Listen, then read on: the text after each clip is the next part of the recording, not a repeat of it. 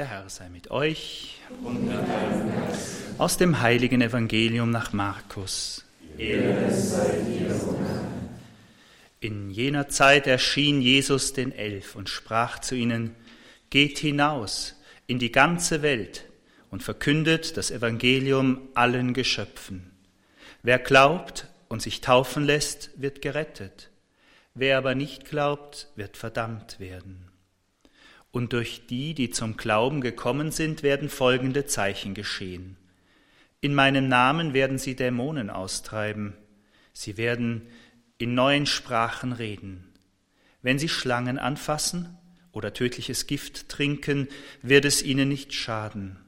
Und die Kranken, denen sie die Hände auflegen, werden gesund werden.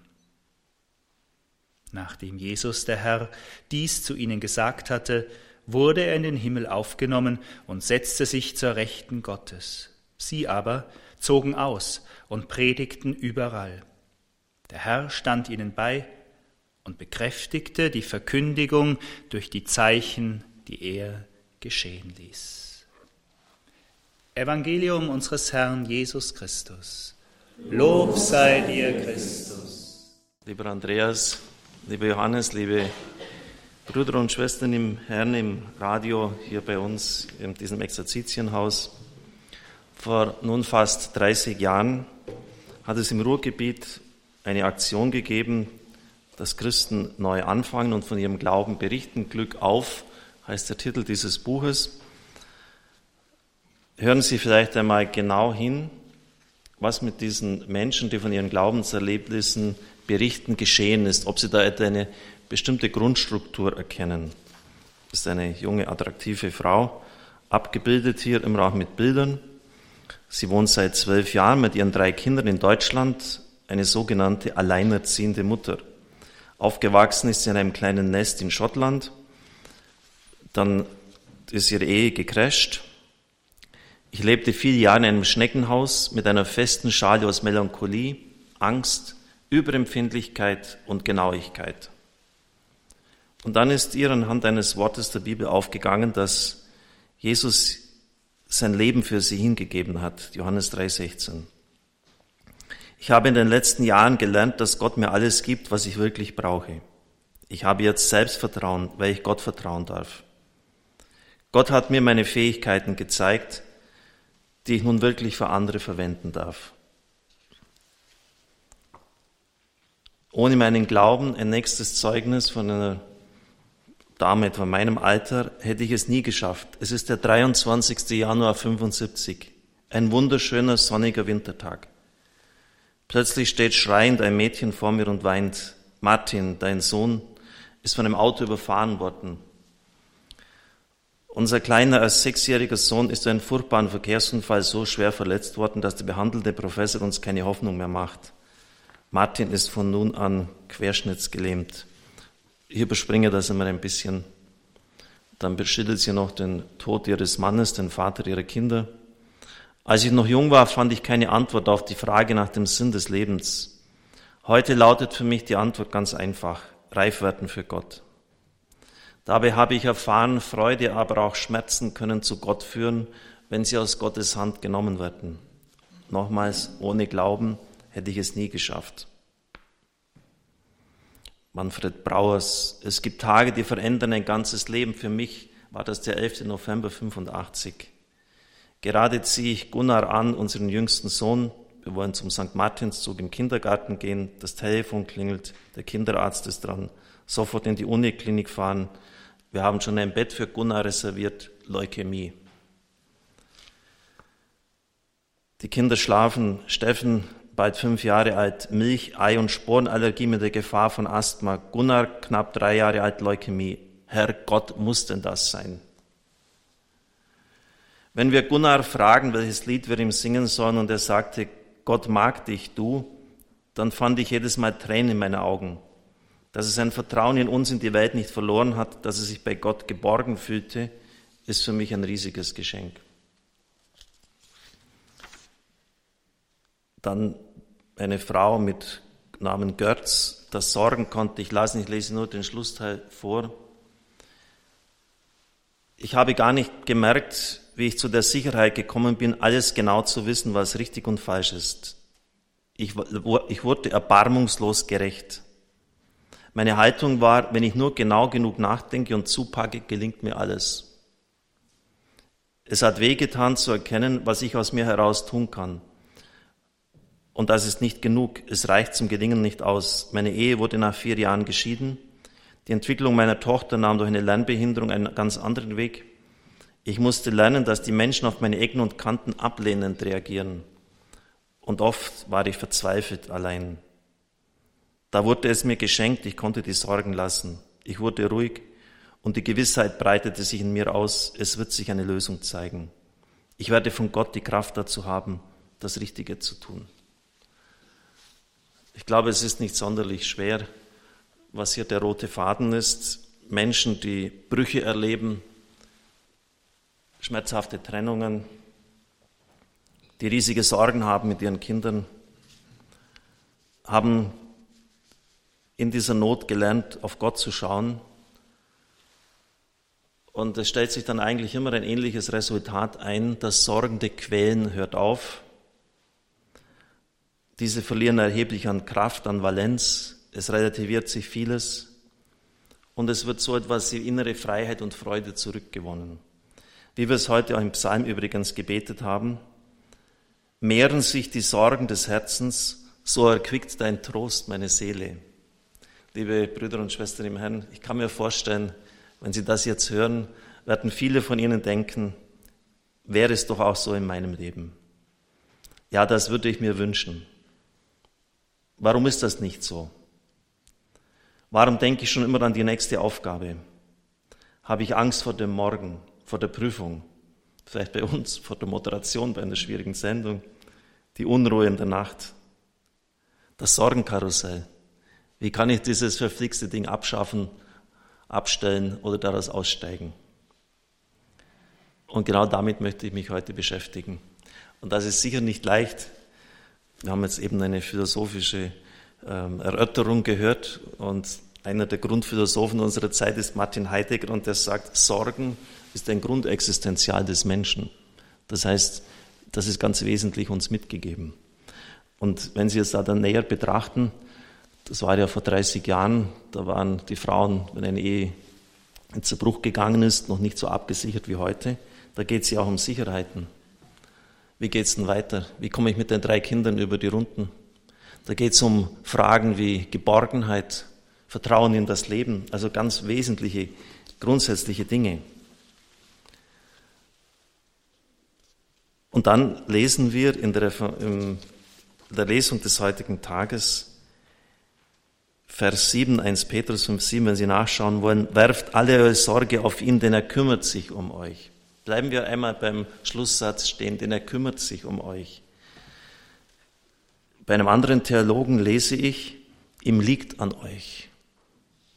Und mittlerweile bin ich schon ein bisschen gewitzt und gewieft, dann schaue ich immer im Originaltext nach, im altgriechischen äh, Wörterbuch, auch was da drin steht. Und das ist erstaunlich. Und man wundert sich, warum das so nicht wiedergegeben wird. Am Herzen liegen ist mit dem griechischen Wort Melo gemeint, wichtig sein für, Sorge tragen für. Und wissen Sie, das ist etwas anderes, als er kümmert sich um dich. Ich kümmere mich um mein Auto, damit es halt durch den TÜV kommt. Oder durch die Kaffeemaschine, dass dieses Ding halt richtig läuft. Aber die Kaffeemaschine liegt mir nicht am Herzen, es sei denn, ich bin abhängig von dem Zeugs. Das wissen Sie, ist eine andere Qualität da geht es um Affektivität. Gott liege ich am Herzen. Und da geht es eigentlich schon los. Glaube ich das wirklich, dass ich Gott am Herzen liege, dass ich für ihn wertvoll und wichtig bin? Ich weiß eine Periode in meinem Leben, als ich da in diesen Kasten mit den Bibelworten gegriffen habe, war fast immer Jesaja 43, 4 dabei. Erwarte nicht, dass Sie jetzt die Stelle auswendig wissen, ich lese Ihnen vor. Weil du in meinen Augen teuer und wertvoll bist, gebe ich für dich, für dein Leben ganze Länder, für dein Leben ganze Völker.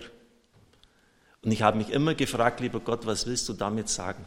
Denn die erste Reaktion war bei mir immer die Abwehr. Das kann doch gar nicht sein, dass ich ganze Völker aufwiegen kann, dass ich so wichtig bin für Gott. Das ist doch völlig übertrieben. Bitte schön, Herr, was willst du mir damit sagen? Aber es wies auch darauf hin, dass bei mir etwas geheilt werden muss. Und deshalb hat Gott mir diesen Satz gegeben, dass eine gewisse Minderwertigkeit, auch wenn das vielleicht seltsam klingt und ihr mich ganz anders erlebt, aber dass das auch da ist.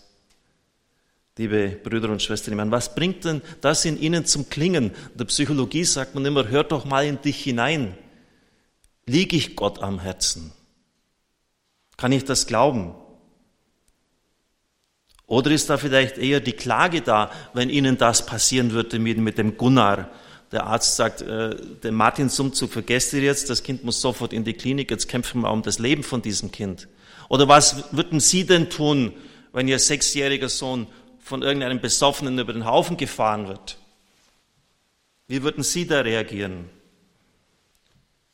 Da wird Gott auf die Anklagebank gesetzt. Und das haben wir in diesen Tagen eigentlich in nicht übertrefflicher Weise vom Weihbischof Eleganti gesetzt. Million gehört, millionenfach wird Gott angespien, angespuckt, ausgelacht und ins Gesicht geschlagen von den Menschen. Wir zerren ihn auf die Anklagebank. Eigentlich, lieber Gott, hast du es nicht ganz richtig gemacht. Und wenn ich der Schöpfer wäre, ich hätte das verhindert, dass dein, der Sohn da über den Haufen gefahren wird. Ich hätte es besser gemacht.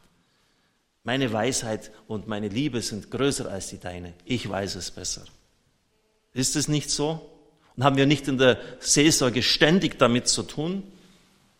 Und verhalten wir uns nicht wie die Frau des Job, nachdem dieser einen Schicksalsschlag nach dem anderen einstecken musste, obwohl er nichts Falsches getan hatte, und die sagt zu ihm, Fluch auf Gott und stirb. Genauso wie bei Tobit. Er hat auch immer die Toten begraben. Das hat ihm nur Unglück eingebracht. Fluch auf Gott und stirb. Vergiss die ganze Geschichte. Und im Grunde genommen behandeln wir Gott wie einen Kaffeeautomaten. Wir werfen oben etwas ein, unser Gebet, und unten muss die Reaktion rauskommen. Und wenn er das nicht tut, erklären wir ihn für tot. So läuft doch die Geschichte, liebe Brüder und Schwestern im Herrn, wenn wir ehrlich sind. Und oft in der Seelsorge hören wir das. Und da sind wir gar nicht weit weg oder eigentlich völlig auf der Linie der Pharisäer. Ich faste, ich bete, ich opfere, der baut sich von auf. Lieber Gott, Schlussstrich, macht so und so viel, dafür erwarte ich von dir das und das. Und so funktioniert es halt dann nicht, liebe Brüder und Schwestern im Herrn. Und das nächste mag vielleicht auch sein, dass ich die Eltern nie als liebevoll erlebt habe, dass sie mir vielleicht das Gefühl mitgegeben haben, ich bin ihnen lästig. Ich habe ihre Lebenspläne durchkreuzt. Oder wie jemand mal gesagt hat, wenn es damals die Pille schon gegeben hätte, wird es dich nicht geben. Wenn natürlich dann dieser Satz kommt, du bist für Gott wertvoll, du liegst ihm am Herzen, dann hat das keinen Resonanzboden in der eigenen Biografie. Und dann kann ich das nicht glauben, aber das, das muss man zuerst einmal überprüfen. Und das kann im Grunde genommen dann nur geheilt werden. Etwa auch durch Exerzitien in diesem Haus hier. Aber das ist schon mal die erste Voraussetzung. Ich möchte fast sagen, die Hardware. Wenn da die Grundeinstellung nicht richtig ist, äh, dann brauchen wir jetzt nicht weitermachen. Dann müssen Sie an diesem Punkt arbeiten. Wie ist Ihre Beziehung zu Gott? Können Sie das glauben? Und wenn nicht, was ist der Hintergrund? Sind da im Leben ganz tragische Dinge passiert, die ihren Glauben zertrümmert haben, wo sie das vielleicht auch zugelassen haben, wo sie ein falsches, es geht um die Heilung eines falschen Gottesbildes. Oder wo sie Gott dann gleich auf die Anklagebank gesetzt haben. War da irgendwas mit ihren Eltern, dass sie das nicht annehmen können? Das ist sozusagen mal zunächst mal die Hardware. Jetzt kommen wir zur Software. Es gibt im Evangelium eine ganz klare Antwort, äh, wie sie das Problem lösen sollen. Die, ist unmissverständlich klar formuliert. Matthäus 6 Bergpredigt. Da geht es um die falsche und die rechte Sorge. Die verkehrte Sorge ist, dass sie nur um das Materielle sich sorgen. Nahrung, Kleidung, Wohnung, dass es ihnen gut geht. Und Christus sagt, genau das tun auch die Heiden. Damit unterscheidet ihr euch in dieser Daseinsfürsorge von den Heiden kein bisschen. Denen geht es auch nur darum, Materialisten. Das Äußere des Daseins, das Auto, das Haus, gesunde Kinder, ein bisschen Geld, das man verdient, Karriere. Und was will denn Jesus von uns? Euch aber muss es zuerst um das Reich Gottes gehen. Alles andere wird euch dazugegeben werden. Euch muss es um das Reich Gottes gehen. Und wie oft beten wir das Vater uns und ignorieren diese Rangordnung, diese Priorität, dass sein Name geheiligt werde. Das heißt, dass ich auch gefälligst aufhöre, Gott herunterzuputzen und ihm zu sagen, was er zu tun hat, was richtig ist. Sein Name soll geheiligt werden. Sein Reich soll kommen in dieser Welt eine Leidenschaft für den Frieden, für die Gerechtigkeit. Wenn sein Reich anbricht, dann wird es den Menschen wirklich gut gehen. Wenn jeder auch in seinem Recht respektiert wird. Sein Name soll geheiligt werden, sein Reich komme, sein Wille soll wie im Himmel und auf der Erde dann auch geschehen. Ja, das wäre es. Und vielleicht noch ein interessanter Zusatz, liebe Zuhörer unseres Radios. Was wir soeben gehört haben, das Evangelium ist in den frühesten und den wichtigsten Handschriften nicht enthalten.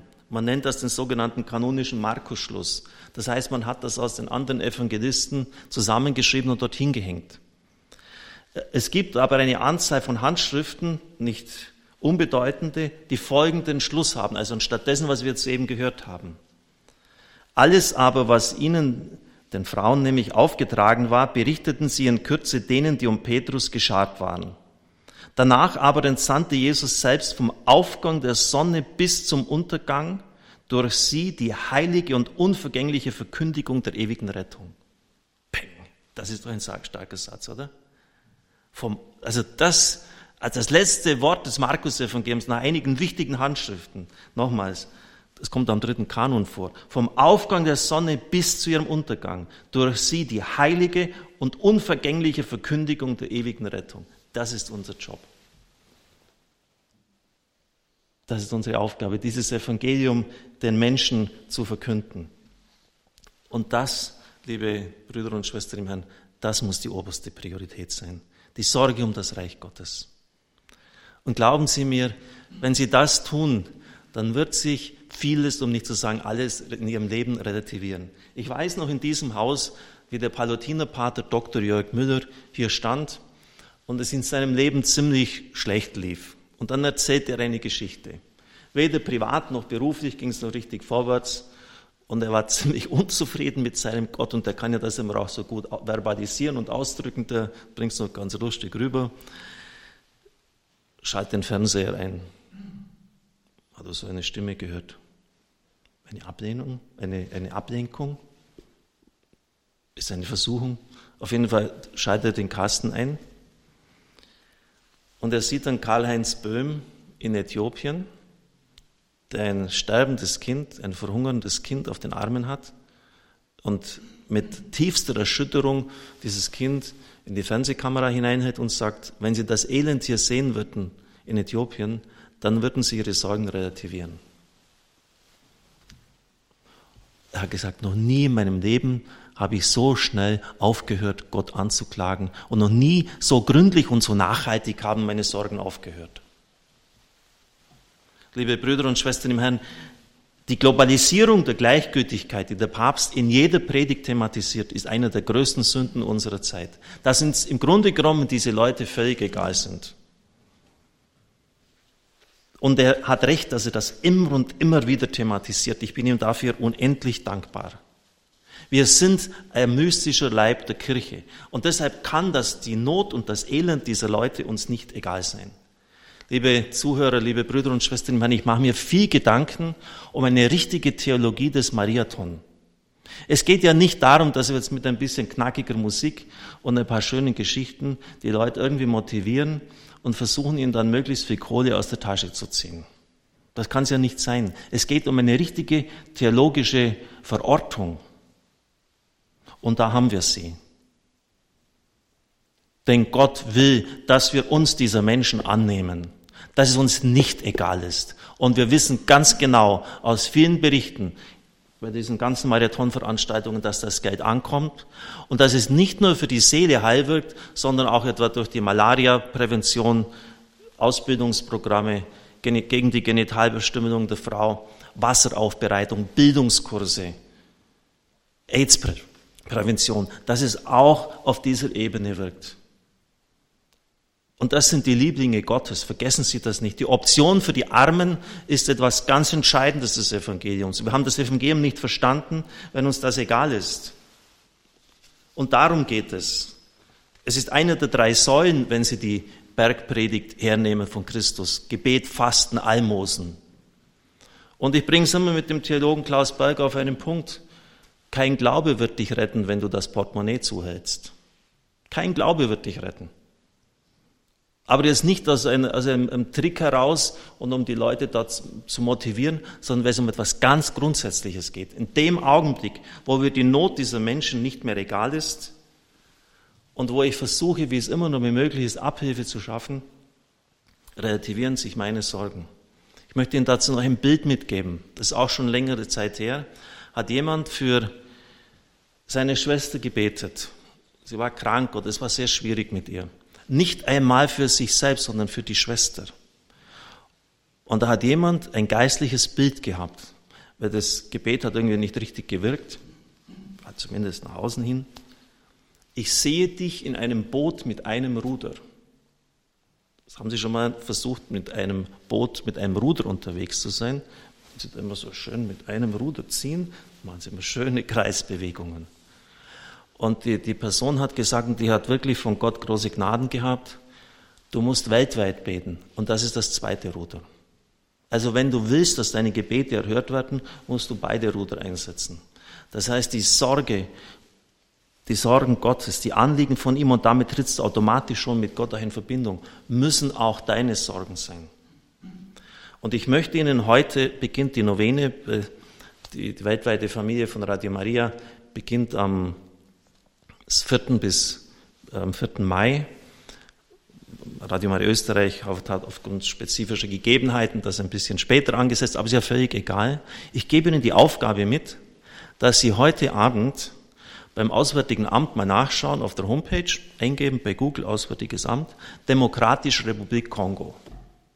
Und dann schauen Sie mal nach, was in diesem Land los ist. 78 Prozent der Leute leben in bitterster Armut. Drei Millionen Flüchtlinge. Im Osten seit Jahrzehnten ein Bürgerkrieg. Jedes Dorf muss selber eine eigene Bürgerwehr auf die Füße stellen, um sich vor marodierenden Banden zu schützen. Wir schimpfen oft auf den Staat, auf die Politiker, auf ihre Entscheidungen. Aber stellen Sie sich mal vor, wir hätten keinen Staat. Oder große Teile wie in der Demokratischen Republik Kongo, wo das überhaupt nicht funktioniert. Und wenn es Ihnen schlecht geht, dann lesen Sie das nach, bitte. Und Sie werden feststellen, wie erstaunlich rasch sich Ihre Sorgen relativieren. Ich möchte das jetzt nicht kleinreden. Ich kenne viele Tragödien, auch in vielen Familien. Aber wenn Sie das wirklich tun, dann werden Sie feststellen, wirklich, dass, dass vieles gar nicht so wichtig ist. Und sich ganz anders einsortiert, äh, wenn Sie diese Not auch von diesen Menschen an Sie heranlassen es ist immer auch ein geistlicher Dreischritt, wenn es jetzt immer in diesen Tagen heißt, verkündet das Evangelium in Jerusalem und Judäa. Das ist die vertraute Umgebung.